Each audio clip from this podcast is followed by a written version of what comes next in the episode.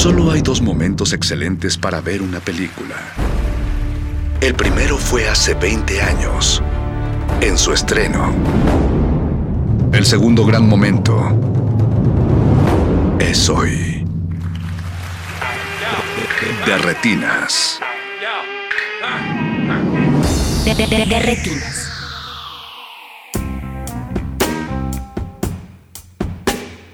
Buenas noches y bienvenidos a De Retinas. Me da mucho gusto que nos estén acompañando esta semana. Mi nombre es Rafael Paz y les agradezco que estén aquí en su cabina cinematográfica. Hoy tenemos un programa especial porque vamos a estar hablando de uno de nuestros directores favoritos, un hombre a veces incomprendido, a veces creo comprendido de más o acusado de muchas cosas.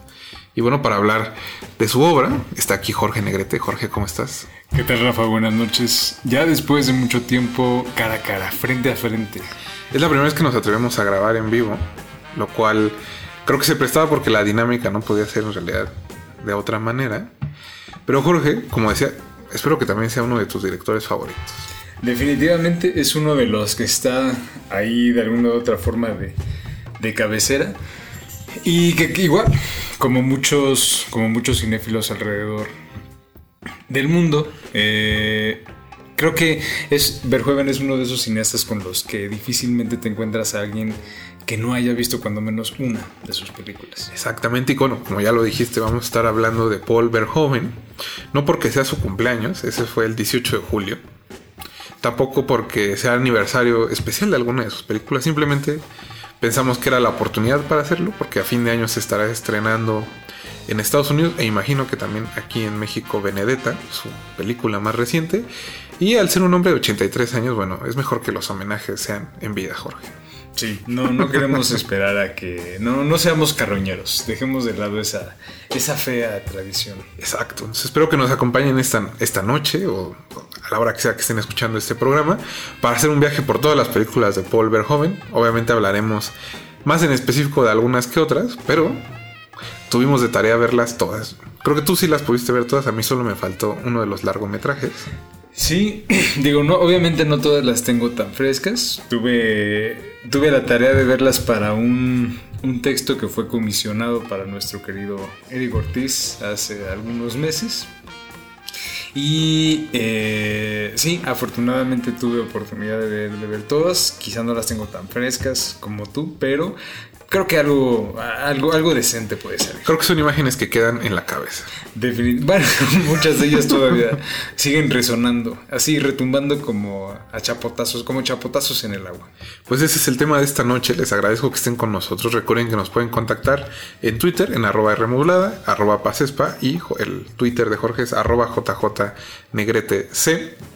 Vamos a ir a un corte musical. Ah, también agradecerle a Mauricio Orduña que se encarga de producir este espacio.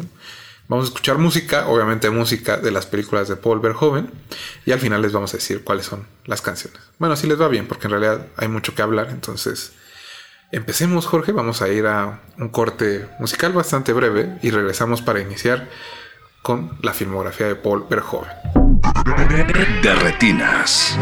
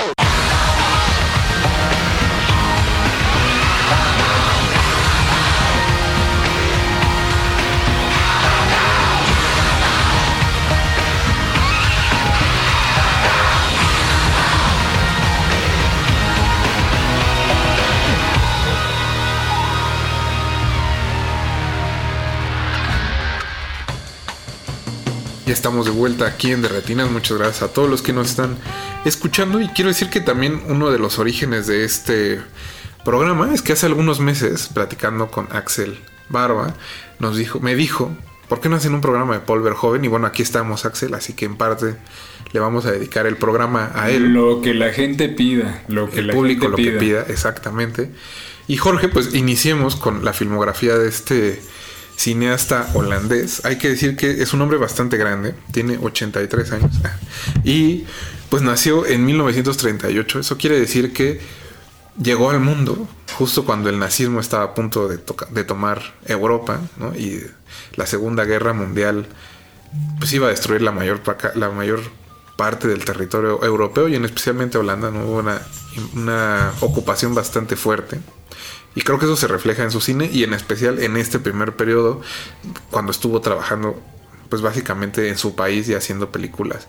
Ahí hasta que bueno, obviamente los temas mismos de las películas hicieron que ciertas asociaciones lo vieran con malos ojos y fue cuando Paul Verhoeven se fue a Estados Unidos.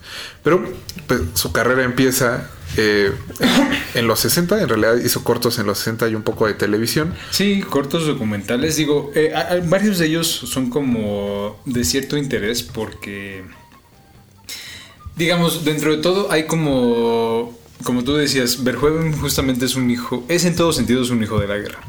Y como todo buen hijo de la guerra, creo que viene justo como su momento de adolescencia, de, este, de conexión con el mundo en un periodo en el que después de mucha tensión hay como toda una efervescencia, en todos sentidos, una efervescencia sexual, efervescencia política, que es muy muy latente ya desde esos primeros este, cortometrajes documentales que tiene.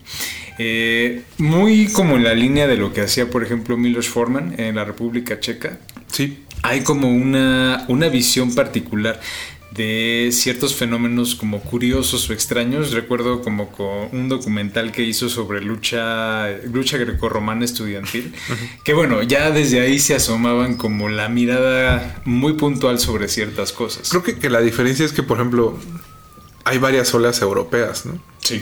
Y creo que es- la mayoría de esas olas europeas se lo toman muy en serio. O sea, es, es- es un cine que se toma muy en serio a sí mismo. Como dices, hay una ola checa con Milos Forman. Podríamos decir que está la ola francesa, que también son como compañeros de generación de Verhoeven. La, la diferencia quizá es que no hay tantos cineastas en Holanda como para que alguien dijera, están haciendo una ola, ¿no? O se está creando un grupo de trabajo, un grupo artístico. Sí. Entonces, en ese sentido, Verhoeven estaba un poco solo, digamos. Y al estar solo, creo que nunca este, se tomó muy en serio lo que estaba haciendo. Obviamente se nota que se está divirtiendo, sobre todo en ese periodo holandés. Se nota que hay una diversión en su trabajo, en su cine y en lo que quiere hacer. Y que ya tiene ese tono fársico que lo va a acompañar hasta la actualidad. Y que se nota mucho desde su primera película, ¿no? Que se llama eh, Business as Usual, no, Business is Business en inglés, que es como negocios son negocios y que en español le pusieron Delicias Holandesas y que es la historia de dos Que- prostitutas. Que, vale la pena notar que el título de Delicias Holandesas vino justo después, ya este. ahora sí que un poco colgándose del reconocimiento internacional que Sí. tiene Delicias Turcas, ¿no? Sí, claro que es la siguiente película.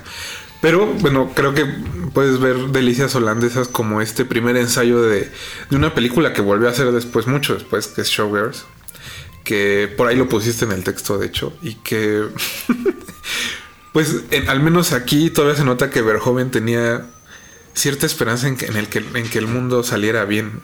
Que hubiera optimismo en el mundo en general. Ajá. Porque la película tiene ese ambiente, ¿no? O sea, alguien podría decir, bueno, una película sobre dos, dos muchachas que se dedican a prostituirse que se hizo en los 70, pues quizá podría ser muy azotada, ¿no? Muy melodramática. Pero si algo no es delicias holandesas, es eso. En realidad son dos muchachas, a pesar de que una tiene un, un novio golpeador, pues que la pasan bien con su profesión, ¿sabes? Y que lo ven eso como su profesión. Y que sobre todo, o sea, ellas son como una especie de enlace con una serie de hombres que solo en la en lo privado de ho- de- del hogar de una de ellas en específico pueden ser ellos mismos, porque como que la sociedad no les permite ¿no? Sa- salir. Hay un hay uno que solo se prende si se viste de gallina, por ejemplo, ¿no? Eh, el que se viste como bebé también es bastante divertido. Pero bueno, más bien, ¿qué contraste en, en ese periodo holandés, Jorge? O sea, ¿a ti qué te gusta de ahí? Mira, justo, o sea, creo que algo que mencionas que es importantísimo tiene que ver con esta con esta falta de solemnidad, pero no por ello una falta como de de rigor, de consistencia y sobre todo de estilo. Ju- ciertamente existe como un ánimo optimista en la película y creo que quizá más que optimista yo lo llamaría hasta cierto punto como desenfadado, ¿no? Hasta ya como un poquito cínico, pero con un, con un tono mucho más, mucho más dulce, ¿no? Eh, particularmente delicias holandesas eh, me hace pensar mucho, por ejemplo, en este esta película Margaritas, ¿no? La de Vera Chitlova. Obviamente están trabajando en registros muy muy diferentes ambas películas. Sin embargo, eh, esta idea del júbilo respecto como a la liberación, eh, en, este, en, este, en el caso específico de Verhoeven del, del trabajo sexual, eh, sí tiene como, tiene implicaciones que sí ciertamente tienen resonancia en Showgirls.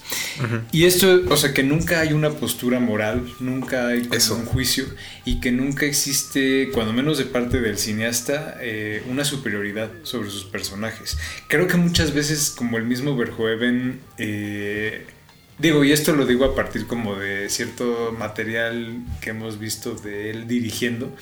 Es alguien que pone mucho el tono, como de, Sí. de la escena, y literalmente como lo pone. Sí, si ven el detrás de cámara, él está actuando lo que tienen que hacer los actores. E- En eso tienes toda la razón. Y creo que.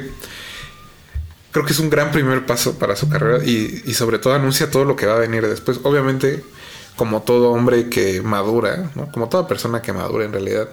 En algún punto de su carrera se vuelve mucho más cínico y mucho más pesimista y empieza a ver las cosas de, de otra manera. Como todos vamos creciendo y ya, ya ves que hay algunos que toman esta lucha hombre contra sí mismo, hombre contra Ajá. el sistema, hombre contra Dios. Y algunos lo hacen público, ¿eh? déjame decir. Pero, pero, pero si algo tiene, creo esta, esta primera etapa en Holanda es que todas las películas son muy consistentes en ese sentido. Todavía es, todavía ve con optimismo lo que va a pasar. Y, y todavía también eso está como en ese fervor y en esa efervescencia de la posguerra, a pesar de que ya son en los años 70, se ve que e- esas heridas como de niño lo quedaron marcado y por hay una razón por la que hay dos películas de guerra en este periodo, ¿no? Que, que, bueno, ahorita vamos a decir cuáles son, pero tienen todo eso y que también él, él ve al cine como un elemento para burlarse, porque creo que la película que sigue, que es Delicias Holandesas, no, delicias don- turcas. Delicias turcas, donde ya sale por primera vez Ruget Hauer, ¿no? que es como el gran descubrimiento de Verhoeven y que empieza con una secuencia donde Rugged Hauer, eh, bueno, no, no, empieza con un asesinato y ya después pasa como algo más feliz. Pero esa, esa etapa feliz, sobre todo, esa escena feliz, pues empieza con que Rugged Hauer se, pues se, pellizca el miembro en el cierre y termina en el hospital y, y conoce al amor de su vida, ¿no? Lo cual es un poco peculiar, por decirlo de alguna manera. Pero esa película en especial me parece que si la ponemos en el contexto de sus años, en los años 70 está Love Story con este Ryan O'Neill, que fue una película que le dio la vuelta al mundo, súper azucarada y que era una especie como de, lo- de lectura post-hippie, más o menos, de cómo veían que el, el amor podía resolver el mundo y la tristeza de... En la película de Ryan O'Neill, ¿no? De la muchacha que se muere porque le da, le da cáncer, creo, ¿no? También. Ah, está Lee McGraw. a Lynn McGraw. Y que, y que estoy seguro que Paul Verhoeven vio esa película en Holanda y dijo, ah, se la tomaron muy en serio. Y entonces, bueno, Delicias, si algo tiene Delicias Turca es que él, él se está burlando de esa visión de, como del hipismo de que, de que todo estaba como muy buena onda y muy cool. No sé qué piensas de esa segunda película. Yo creo que igual si a lo mejor Verhoeven vio Love Story, dijo, bueno, pues entonces yo voy a hacer Sex Story, ¿no? De alguna u otra forma como tratar de buscar un, un ángulo como mucho más punzante y mucho más aún más desenfadado que la película anterior. Y lo que resulta muy curioso es que justamente esta película fue la que le dio un reconocimiento y una fama internacional. Estuvo nominada al. Oscar, ¿no? Y justamente llegó hasta los Oscars y todavía eh, a la fecha resulta como insólito, ¿no? Y particularmente en tiempos actuales, así inédito pensar que una película como esa llegaría a reconocerse, ¿no? A esos niveles. Y, es muy... A mí lo que me sorprendió de, la primera etapa es eso, que... Que hay como este continuo... O sea, se ve que Verhoeven es cinéfilo, ¿no? Que le gustan las películas de su tiempo y las películas anteriores. Pero que esa cinefilia no se la toma como hacían, digamos, el- la ola francesa, que ven las películas de Hitchcock y dicen, vamos a hacerlas en serio, ¿no? Vamos a hacer nuestra versión de esas películas y él dicen, eh, eh, vamos a divertirnos. ¿no? Es que creo que, o sea, también en la, en la cinefilia francesa hay, hay, una, hay, un, hay un carácter lúdico. Quizá lo que no hay es un carácter igual de ácido o de... este, bueno, falta esa parte, sí. Como, como mucho más, sí, ácido o un ángulo mucho más satírico de esa cinefilia. Digamos que en la cinefilia francesa hay como cierta reverencia y cierto respeto. Eh. Y Verhoeven, vaya, no, no le tiene respeto más que a Jesucristo, ¿no? Y eso, no sé, menos, hasta ¿no? lo dudaría, ¿eh? O sea, porque a pesar de que sí es una, es una figura como súper importante y central, como vamos a ver este, más adelante, creo que esta falta de respeto por todos se, se manifiesta perfectamente en el personaje de Roger Howard. A mí, a mí, y por ejemplo, ahí- viendo Delicias Holandesas, me- a pesar de su tono fársico y de que es muy cínica con la forma en que aborda el tema y la vida de Rugged Hauer, que es muy parecida a Love Story, ¿no? Ese Es, un hombre que conoce al amor de su vida y les pasan varias cosas, la pasan bien, la pasan mal, pues. Me parece que es una experiencia más cercana a la vida real, a pesar de todo este, este asunto fársico y cínico, que lo que intentan hacer ciertas películas realistas sobre la experiencia humana. Hay algo como más verdadero en lo que está tratando de decir Verhoeven. Sí, porque creo que tiene que ver con, o sea, hay mugre, pero nadie se, nadie se está conmiserando porque vive en la mugre. Es como, sí, vivimos en un chiquero. Nos pasan cosas. Y aquí nos pasan cosas y sabes que también nos la pasamos chido en este chiquero. Ajá. Y que creo que eso, eso tiene mucho el periodo holandés. Yo no vi la siguiente película que se llama Katy Tippel. Creo que tú sí tuviste oportunidad de verla y es una película de época. Es una película de época, pero que no por el hecho de ser de época deja de lado como justo esta parte cochambrosa, esta parte ya este ya era como muy evidente que escatológica. O sea, hay creo que sí hay algo que uno de los tantos como hilos que va ahí de alguna u otra forma presente en toda la filmografía de Verhoeven es como esta afición por lo escatológico. Y es que el, cuerpo es un arma, ¿no? eh, definitivamente. Y todo lo que el cuerpo expulsa son este son elementos potencialmente nocivos o potencialmente benéficos, dependiendo de, Sí, de sí, dónde sí. estés parado, ¿no? Ahora sí literalmente. Y en el caso de Katy Tippel, que es eh, como esta película de, de época, Eh, no recuerdo bien la historia, creo que sobre una, una chica inmigrante que llega a una casa este, a trabajar. Eh, es como un, un reducto de, una, de historias como similares de la literatura, este, de la literatura rusa, de la literatura europea, británica. Eh, también sale Roger Howard, obviamente como este aristócrata que se, este, con que se enamora de la protagonista. No, no existe como digamos este eh, este filo como eh, este este este ángulo como ideal o este ángulo como este no y más que ideal más que ideal idealizado o como eh, romantizado la película. A pesar de que sí es una película de época y que cuenta con todos estos valores como de producción y cierto nivel de sofisticación eh, tampoco diríamos que es una película en ese sentido como convencional. Aunque el mismo Verhoeven como tú lo comentabas ahorita fuera del aire eh, ha dicho que quizás si tuviera oportunidad de rehacer alguna de sus películas, reharía esta. Que imagino que sí, porque hay alguna razón por la que es difícil conseguirla, ¿no? Es como quizás la menos interesante. Aunque yo diría que la menos interesante es la que sigue, que es eh, Eric el Soldado de la Reina, que es como, en inglés se llama sol- Soldado de, Soldado de Orange, creo, que es este, es una película bélica, la primera película bélica de su carrera, porque va a haber otras tres, más o menos, sí, otras tres. Y pues me parece que de todas, incluso o sea, viendo su filmografía completa, esta es la más convencional. Es una película de guerra en todos sentidos. Tiene cierto aire hollywoodense en el que hay como cierto heroísmo, cierta idea de lo que es ser patriota, de otorgarle, digamos, tu vida al, al- país, ¿no? Al hacerlo. También el protagonista es Rutger Hauer y es un abogado que, pues, que se, se adentra en la resistencia cuando llega el nazismo.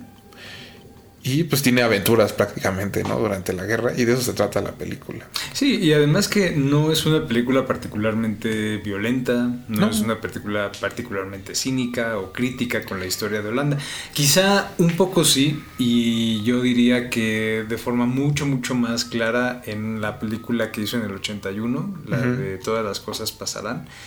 Eh, ahí es donde creo que es mucho más agudo y mucho más crítico este Verhoeven sobre la historia de su propio país y sobre todo en, en relación con la Segunda Guerra Mundial. Aquí hay parece haber un tono como mucho más Optimista. Sí optimista, pero creo que hay no sé, yo me- yo quizá podría pensar que hay como cierta presión de estudio porque es obviamente una producción más grande y habiendo más recursos hay como también ciertas limitaciones en el sentido de queremos una película de guerra tradicional, sencilla, en la que al final se, ole- se, este, se ondee una, una banderita de Holanda y todos nos podemos ir contentos a casa y sentirnos bien de que somos Lo único es que creo que sí, esta introduce el tema que se va a ver en todas sus películas de guerra, donde la guerra es perder, es como una pérdida permanente y no hay forma de ganar sin importar en qué lado estés. Y que se va a explicar obviamente mejor en las otras películas y que creo que es un tema que es mejor hablarlo posteriormente. Entonces después de Soldado de Orange hace Spetters, que es una película sobre motociclistas, sobre, sobre adolescentes metidos en el mundo de las motocicletas en un pueblito muy cercano de Ámsterdam, si no me equivoco. Y que es también una especie de parodia de fiebre de sábado por la noche, pero en lugar de baile, ¿no? Está hecho con motocicleta. Y que tiene lo mismo que decía yo de Delicias Holandesas, que a pesar de que tiene un tono muy fársico y que tiene ese asunto cínico, me parece mucho más cercano a la experiencia adolescente, a lo que significa crecer. A pesar de que también tiene unas, algo, algunas cosas que a la distancia y en nuestra época políticamente correcta podríamos ver mal y que también le ocasionaron a ver joven este empezar a ser señalado en Holanda y que ocasionaría que fuera a Estados Unidos. Pero creo que de todo el periodo holandés esta es mi película favorita es Peters es increíble. No sé de qué otra forma definirla.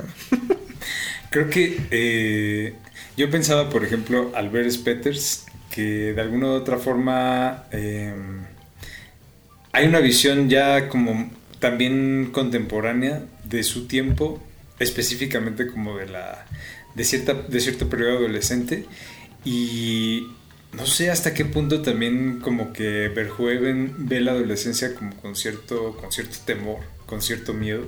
Me acordé mucho, por ejemplo, de, este, de Gabriel Retes y. Ciudad del Desnudo. Sí, sí, sí. Como este, este ambiente, porque hay una escena muy fuerte de, de violación en, en Spetters que, o sea, es realmente como perturbadora. Y creo que también durante toda la película permanece mucho esta, esta distancia con los personajes, en el sentido de que, a pesar de que tienen como toda esta parte del motociclismo y... eh, las, las, las acrobacias y etcétera, eh, hay, un, hay como cierta distancia este, con, con los personajes y no, Verhoeven pareciera que no permite que exista un involucramiento afectivo este, con ninguno de ellos o cierta empatía.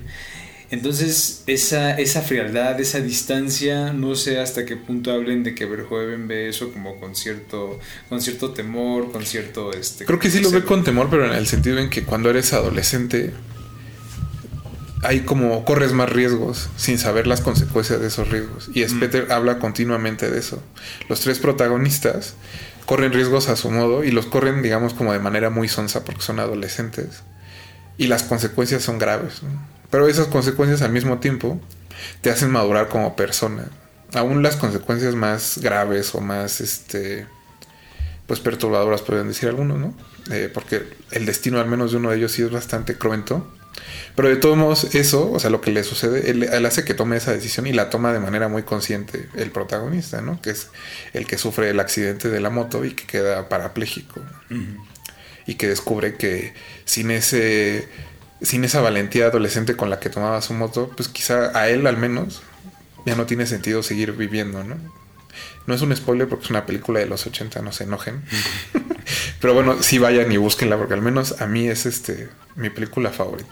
Luego, como es, decías, viene Todo pasará, que es del 81, pero bueno, hay que hablar- ella que yo creo que es lo más adecuado es hablar después. Es también una película de guerra y sobre la resistencia holandesa. Luego viene El cuarto hombre, que es una especie de reelabora- reelaboración del thriller hitchconiano sobre todo del, del whodunit, ¿no? Como le dicen en inglés. Pero aquí creo que es como saber joven veía a Hitchcock y decía, a esto le falta electricidad, ¿no? Y esa electricidad se da a través del cuerpo.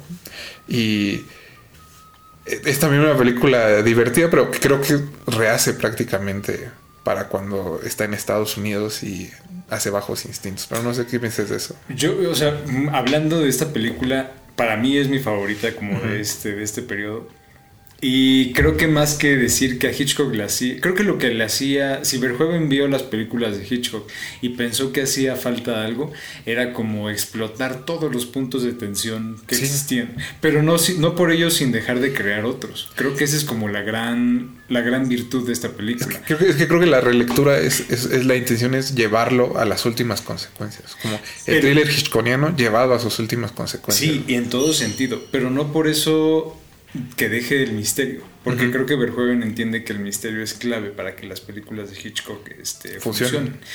Y a pesar de que justo extrapola todos los puntos, digamos, como de tensión que existen en una película de Hitchcock, el sexo, la violencia, el homoerotismo, las tensiones este, psicoanalíticas, etcétera, etcétera, eh, todo explota un punto tan, tan fuerte en el cuarto hombre que pareciera que no hay nada más que revelar, que es una película como, como transparente o este, muy cruda en muchos sentidos. Pero a pesar de eso, yo creo que al final se mantiene como cierto. eh, se mantiene cierto enigma. Y creo que eso está como muy, muy claro desde el primer plano que todavía tengo como muy presente de la tarántula, Sí. la telaraña. Y es como justo. Bueno, es que esa imagen codifica la película. Totalmente. Es la entrada. Y es como la. El tipo de. El, idealmente una película como esa debe de tenerte como en esa posición. Debe de tenerte en esa postura y en esa tensión.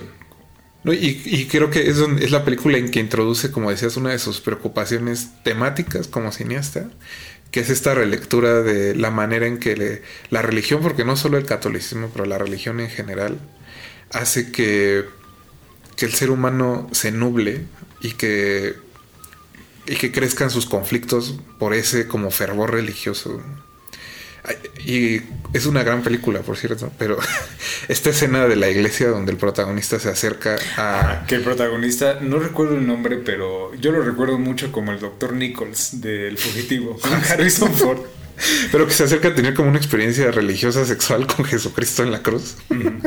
Creo que es ya entrada a lo que va a suceder después. Pero bueno, Jorge, este, se nos acaba un poco el tiempo de este, de este bloque. Eh, vamos al otro bloque y regresando hablamos de los señores del acero. Ustedes no que nos va a ayudar mucho para hacer como la transición. Sí. Ustedes no se despeguen, vamos a... Están todavía en de retinas y regresamos. De, de- de- de retinas.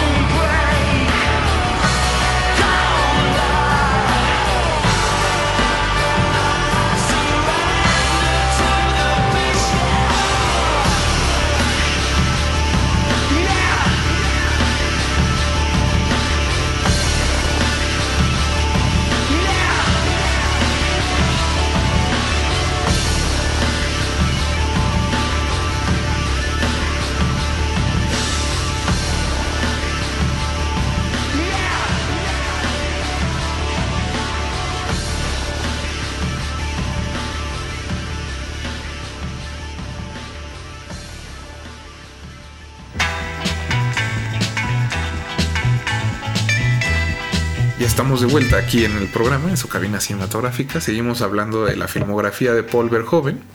Y antes del corte, Jorge, estábamos, seguía eh, Los Señores del Acero, que en inglés se llama Flesh and Blood. Y como decías, es un buen puente porque ya es una película prácticamente hollywoodense. Es la última película que hizo con Rugged Hauer, que fue como su actor fetiche en esa primera etapa. Es la película por la que se palea. Y creo que en todos los sentidos es una película bastante norteamericana, ¿no? Eh, es una aventura medieval, no es muy divertida, pero creo que es de las que menos como apuntes tiene. Y fíjate que a pesar de eso, los apuntes que tiene creo que son de, de bastante interés. Hay una escena en particular que a mí me gusta mucho.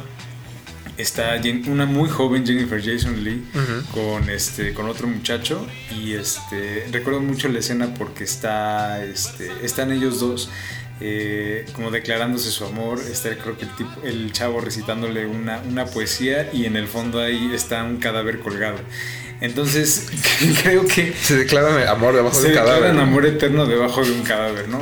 Este, entonces, digo, justo ese tipo como de, de ironías y de contrastes son, creo, los que van a marcar mucho la tendencia de lo que vendrá Sí, del periodo este- hollywoodense. De este periodo hollywoodense. Un trabajo con la ironía muy, muy marcado y justo trabajar a partir de los contrastes. Sí. Si en el cuarto hombre ya había este Verhoeven de alguna u otra forma como explotado estos puntos de tensión, aquí en esta etapa hollywoodense lo que parece que va a hacer o lo que parece que dice que va a hacer es como de, bueno, les gustan sus películas así, pues miren, eso es lo que voy a hacer con sus películas. Y también creo que Los Señores del Acero, el tema que introduce y que se va a venir reflejando también después, es la manera en que sexo y amor no son lo mismo y cómo Verhoeven usa eso para atacarte como espectador. Porque si algo hace el cine estadounidense es, es por su puritanismo, es decir, como el, no, el clásico, como aquellas dos personas que tienen sexo forzosamente están enamoradas. Y si hay sexo y no hay amor, es violencia. es violencia. Y los, los señores del acero no, porque si algo hace el personaje de Jason Leigh es, es continuamente sobrevivir a través de su cuerpo, pero eso no significa que, digamos, como sus afectos estén con esa, esa persona, ¿no? Los el- su afecto está con alguien más, pero tiene que sobrevivir y a lo mejor para sobrevivir la única herramienta que tiene es el cuerpo. No, y es que podría uno pensar y a- incluso argumentar que quizá muy pocos cineastas en Hollywood han usado el sexo de esa forma. Podría pensar quizá en Paul Verhoeven, quizá en Abel Ferrara, eh, no sé, o sea... Es que se acaban. No, o sea, cineastas que puedan haber usado el sexo de esa forma. El director de Infidelidad, no. Pero hay pocos, porque justo hay- es un asunto muy puritano. Pero bueno, el Spetters y sus temas, como les decíamos, hicieron que mucha gente en Holanda se enojara con Paul Verhoeven por su visión pues descarnada de la juventud holandesa. Tiene que huir prácticamente a Estados Unidos después. Y lo primero que hace llegando es Robocop, que es otra vez una farsa hiperviolenta sobre el gobierno de Ronald Reagan ¿no? y la manera en que Estados Unidos quiere resolver todo con dinero y como con cierta visión empresarial Con dinero y balazos. ¿no? dinero y balazos. Y no solo eso, sino que además de eso, la película es una especie de parábola sobre Jesucristo, sobre un hombre que tiene que morir y que regresa para salvar al mundo. No sé si han visto Robocop desde ese punto, pero por favor siéntense y véala otra vez. Yo creo que justamente Robocop ha sido como una de las películas de las que más se ha comentado en la carrera de Verhoeven. Uno podría pensar que incluso es como cuando decíamos que no hay alguien que no haya visto una película de Paul Verhoeven, nos referíamos básicamente como a, A Robocop. a Robocop, porque de alguna u otra forma tiene una presencia amplísima. Vaya, hasta una caricatura. Sí, Este, se hizo. a mí, a mí me da, eso me da mucho la atención porque o sea, es una farsa antifascista, ¿no? Porque obviamente si algo tiene los Estados Unidos que quiere resolver a través de su visión empresarial también el problema, digamos, como de orden social que tienen. Y lo hacen con un hombre al que le quitan cierta parte de su humanidad para tratarlo de convertir en una máquina y al final no hay forma, o sea, este policía solo triunfa porque no pierde del todo su parte humana, que es, es la diferencia entre, digamos, como la visión de tratar de resolverlo con dinero y con los robots, bla, bla. Y él, él, al ser un hombre y al conservar esa parte, logra triunfar y regresar, ¿no? Como Jesucristo, básicamente. y, y creo que curiosamente ha sido muy, muy malentendida porque creo que le gusta mucho a mucho pues republicano. Y creo que la película no va por ahí. güey. Pues como suele suceder con los republicanos, este, agarran este, agarran este de estandarte las cosas que van en contra de ellos. ¿no? O sea, es una, es una, eh, Es una- muy ácida. ¿Cómo se dice? Una mala, una mala comprensión de las cosas. O simplemente se toman desde cierto punto de vista.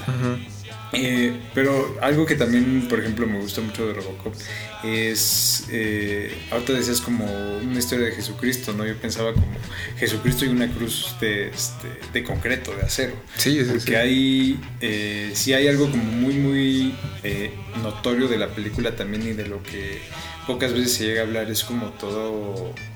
Toda la arquitectura. O sea, que es como así toda la corriente brutalista de la arquitectura este, urbana en los años 80 llevadas a un, o sea, a un plano así. Sí, la, la arquitectura que quiere ser eficiente. No, y además bruta, dura, así los bloques de concreto, de mármol, de acero, así fuerte. Como to- toda esta. Toda esta idea de robustez, de fortaleza, de entereza, que vaya, van muy, muy a tono con todo un discurso este, eh, muy republicano y de Reagan de los, de los años 80, pero aparentemente la película es tan... Es tan desbordada que como Es- que los republicanos no entendieron la sutileza de Es la que, o sea, creo que sobre todo el periodo hollywoodense de, de Verhoeven tiene este asunto donde él usa como ciertos vehículos de entretenimiento para introducir ideas que quizá el vehículo de entretenimiento a veces opaca, ¿no? Que es fácil sentarse y solo quedarse con los balazos, digamos, o con las mujeres en poca ropa o con el sexo y no ver que hay más algo más allá de la película, que creo que es algo que pasa especialmente en Starship Troopers. Es una película que él plantea, digo, es la última del periodo hollywoodense, pero que él plantea como una especie de sátira sobre el triunfo de la voluntad y que nadie entiende, o sea, no, obviamente no a nadie, pero sí, sí, a mucha gente se le va y dice, pues, ¿por qué una película de acción en el espacio? con actores malos, ¿no? Y, y la, la cosa es que la farsa va primero para como tratarte de entretener, ¿no? Los balazos, las explosiones. Pero atrás hay otra cosa, que es lo que sucede con la siguiente película, que es Total Recall, donde Arnold Schwarzenegger tiene esta aventura en Marte, ¿no? Y que le- leí el texto que hiciste para Eric y tenía una idea muy interesante, ¿no? Que quizá no habla del futuro, sino de la manera en que, en que las ciertas fantasías terminan por controlar nuestra vida y perder como, perdemos como cierta cosa por estar buscando esa fantasía, ¿no? O ese, esa idea de lo que, que queremos, entre comillas.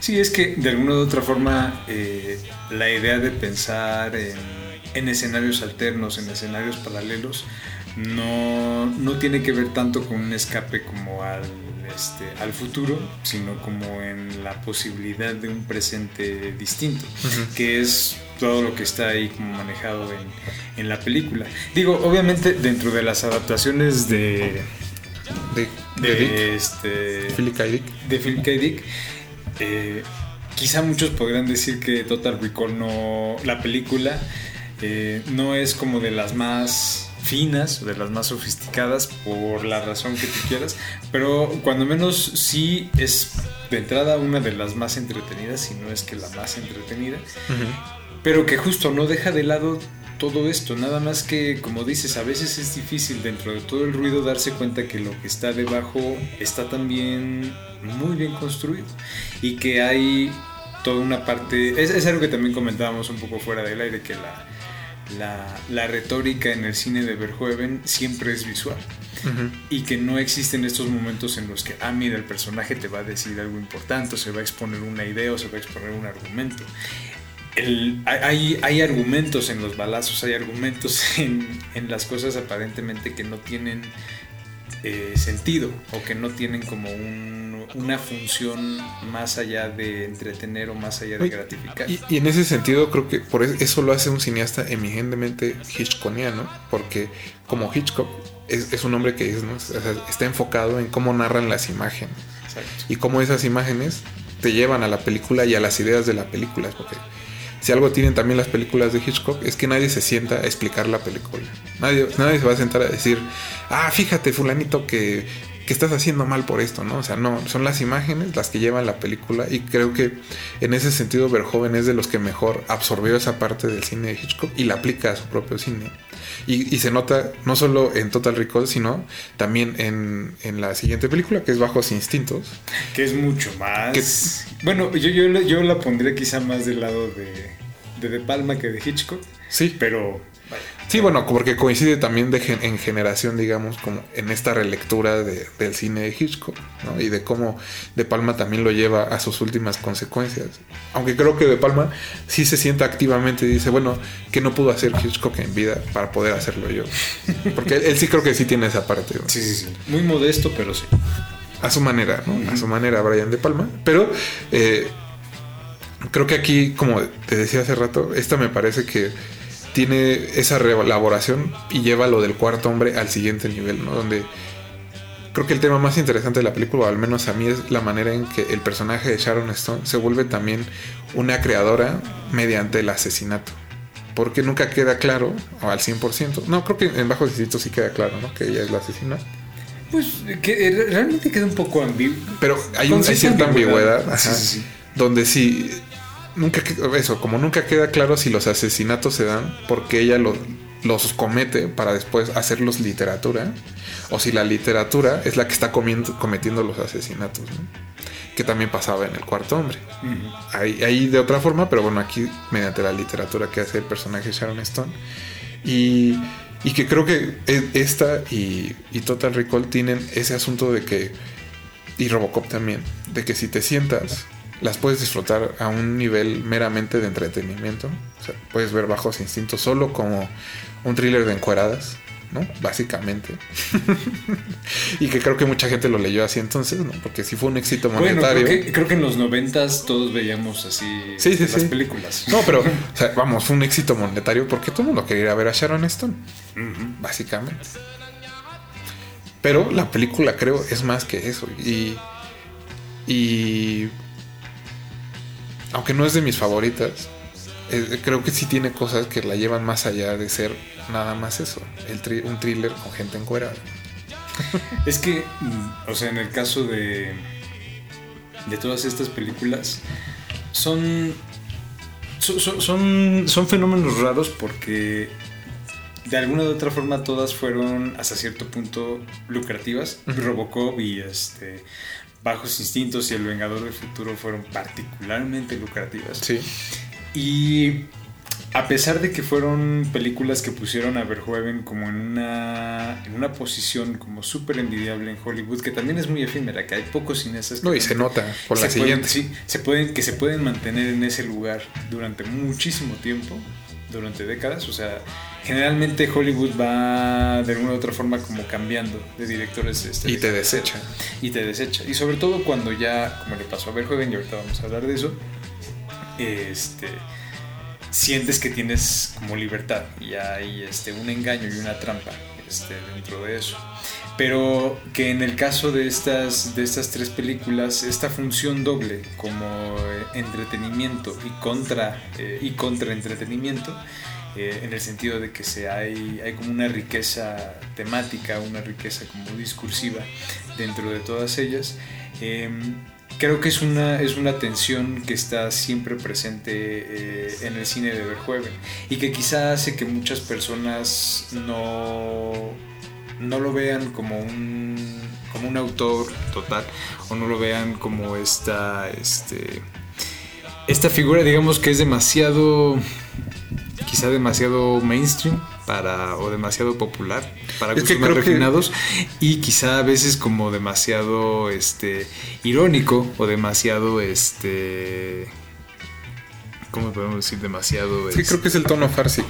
sí o, o demasiado fársico para ser tomado en serio Ajá, justo, o sea, sí veo a la intelectualidad sentándose y decir, ah, balazos, ¿no? explosiones. Y descartándolo precisamente por eso. Y en ese sentido, me parece que eso hace que Showgirls sea una película mucho más interesante, ¿no? Ganó Razzies, fue condenada en su momento, fue un fracaso rotundo en taquilla. bueno hasta Verhoeven fue a recoger sus, premios Que bueno, eso, eso habla de la manera en que él ve también el cine, ¿no? Esto de no tomárselo tan en serio. Pero si algo tiene Showgirls es que creo que captura toda esa visión que dices de Hollywood y de que Verhoeven ya lo había percibido, ¿no? Como de esta máquina que te utiliza, que hace dinero, que te explota y que en el momento en que dejes de servir te va a desechar. Que es, es lo que le pasa al personaje de Elizabeth Berkley, ¿no? Aunque no esté ambientada en Hollywood y aunque no se trate, digamos, de, de actrices, sino de bailarinas de burlesque y de cabaret. Tiene todo ese asunto, esa carga ya de... Yo creo que en algún momento se hartó del ambiente hollywoodense y esa película lo, lo subraya bastante bien. Y, y eso, o sea, a mí creo que de, creo que de las películas que vi más joven y que no entendí fue Showgirls. Ahora que, la, que hubo que volverla a ver, eh, me sorprendió la cantidad, o sea, digamos como la profundidad de la película, la- las cosas que hay detrás de las luces de neón, que creo que no sucede con muchos otros cineastas de Hollywood y tampoco con otros cineastas que hicieron, o sea, que trabajaron en los 80 y los 90 en ese espacio. Digo, si hablábamos de Robocop como un Jesucristo de acero y concreto, aquí hay como un Jesucristo de estoperoles, cuero y lentejuelas. ¿no? Sí. Porque hay, eh, también e- esta idea como de, de sacrificio, esta idea como de... Porque de alguna u otra forma, al- fi- hacia el final, el personaje de Numi, que es este, Elizabeth Berkley, eh, busca redimir a una a su amiga, que fue este, que es una escena como muy, muy, Muy fuerte. muy fuerte, muy oscura dentro de todo, como el tono chacotero de la. Y que la no le película. esperas justo por eso. ¿no? Y justo que no le esperas eh, así. Y, y esta, esta oscilación en los tonos que tiene la, la película, me imagino como audiencias en ese año, en 1996, justamente enfrentándose a Showgirls por primera vez. Y de alguna u otra forma reaccionando justo con toda esta, así de forma repelente, de entender, ¿qué, es- qué ¿Qué es estás tratando de hacer? O ¿Qué- sea, es no- esto? no- Ajá. exacto, no, no, no entiendo. Estamos muy adelante, todavía no hemos llegado como a este boom del softcore en los este en la programación como por cable. El cine obviamente eh, erótico no ha tenido nunca un lugar primordial en la cartelera hollywoodense. Y digo, y ahí estaba Striptease con Demi Moore a un ladito, que fue una película mucho más popular en su momento porque era obviamente mucho, mucho más ligera. en Y que no tiene nada de este trasfondo Pero temático. Absolutamente nada. Nada. Ahí sí literalmente solamente son las Sí. Moore, que no tiene nada de malo, ¿no? También, o sea, como a la gente y al público le gusta eso. Pero creo que desechar Showgirls nada más por el neón es un error. Como también lo es desechar Starship Troopers por el asunto de, los insectos y las explosiones. Porque creo que en este trasfondo y en esta envoltura del, dulce hay, hay una visión bastante peculiar de, de una utopía fascista igualitaria. Una utopía donde, donde el fascismo de alguna manera ha creado igualdad en la sociedad, pero esa igualdad reflexiona muy poco lo que significa entregar su cuerpo y entregar sus vidas para mantener esa igualdad, ¿no? Porque ningún ciudadano existe si no es a través del militarismo. Quizá Verhoeven, siendo un hijo de la guerra, veía eso, perfectamente. ajá. sí, se daba cuenta perfectamente de, güey, yo vengo de allá, carnal. ya sé a dónde vamos. Sí. Y lo veía, fíjate, con cuánto tiempo de anticipación. No, y que, y que va a tono con este asunto republicano que viene a poner como Ronald Reagan en la mesa, donde lo único que importa es como la patria, el nacionalismo, y aquel que lo ataque está mal. Entonces, eh, Paul Verhoeven toma eso y lo lleva a sus últimas consecuencias, que es la película. Pero obviamente si te, si te contara solo esa película, pues quizá nadie la querría ver, ¿no? Entonces dice, ah, bueno, pero también va a haber explosiones. O sí. Yo imagino que si... Lo que no entiendo es cómo alguien en Hollywood dijo, ah, alguien quiere hacer una farsa sobre el triunfo de la voluntad. Denle el dinero. Porque seguramente no lo vendió así. Y no lo vieron así. Seguramente lo que vieron en el pitch fue, güey, Explosiones. explosiones, insectos gigantes, efectos especiales, muchos encuerados y encueradas. Verhoeven, lo has hecho de nuevo, aquí está el dinero.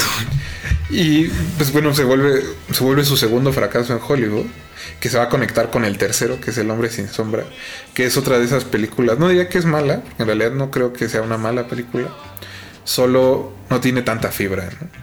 Quizá la idea más, más importante es este Toda la fibra que tiene el cuerpo de Kevin Bacon en esa película le hace falta a la película misma. Yo diría que el tema principal es esta búsqueda como de la divinidad a través de la ciencia y cómo en lugar de, de ser una especie de iluminación, ¿no? Que es- sería como el fin mismo de la espiritualidad, iluminarte y ser mejor persona. En realidad transforma a- a- al personaje de Kevin Bacon en todo lo que siempre ha sido, que es un mal hombre. ¿no?